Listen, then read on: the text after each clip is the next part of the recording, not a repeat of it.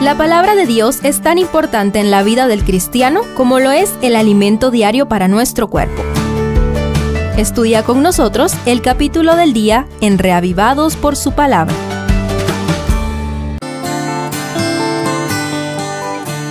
Daniel 1 coloca el marco histórico a todo el libro que lleva el nombre de su autor y principal protagonista. Este interesantísimo libro nos presenta las aventuras de Daniel y sus amigos en la primera parte, cuyo contenido es principalmente histórico.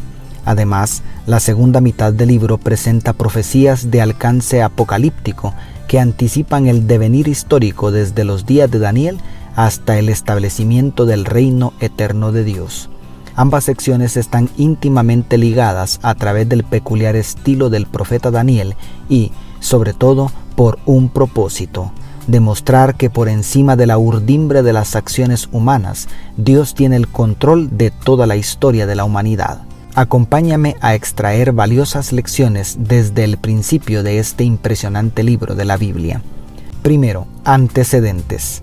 El verso 1 ubica el inicio del registro en el año tercero de Joacim, rey de Judá, año que confirman los registros históricos extrabíblicos entre el 606 y 605 a.C., cuando Nabucodonosor hizo su primera invasión al reino de Judá, mientras su padre Nabopolazar moría en Babilonia razón por la cual los cautivos fueron dejados en manos del ejército, mientras Nabucodonosor atravesó el desierto rápidamente para reclamar el trono.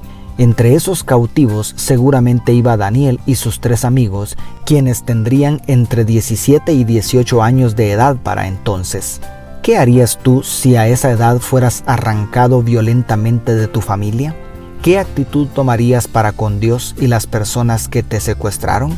Al estar lejos de tus padres en una tierra donde abundaban los placeres mundanales, ¿te mantendrías fiel a los principios y valores que te enseñaron desde niño? ¿Cuántos jóvenes que fueron celosamente educados por sus padres en el temor de Jehová, al apartarse de casa, también se apartan de Dios? Es admirable que, a pesar de todo lo que sufrieron Daniel y sus amigos, se mantuvieron fieles a su Dios en tierra extraña y decidieron rechazar toda seductora tentación que ofreciera la deslumbrante ciudad de Babilonia. Segundo, la fórmula del éxito. La lección más importante que encontré en este capítulo puedo resumirla en la famosa fórmula del éxito. Esfuerzo humano más poder divino es igual a éxito esfuerzo humano. Daniel propuso en su corazón no contaminarse con la porción de la comida del rey ni con el vino que él bebía. Pidió por tanto al jefe de los eunucos que no se le obligara a contaminarse, según el verso 8. La respuesta de Aspenaz, jefe de los eunucos, parece indicar que no quiso arriesgarse a atender el pedido de Daniel.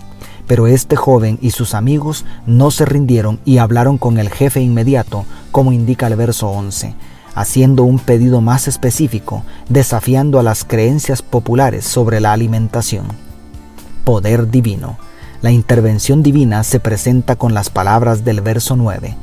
Puso Dios a Daniel en gracia y en buena voluntad con el jefe de los eunucos. Los jóvenes hicieron su parte con absoluta entrega, pero atribuyeron el éxito a la intervención divina. Esto demuestra que sostenían una relación íntima con el Señor de Señores. Éxito.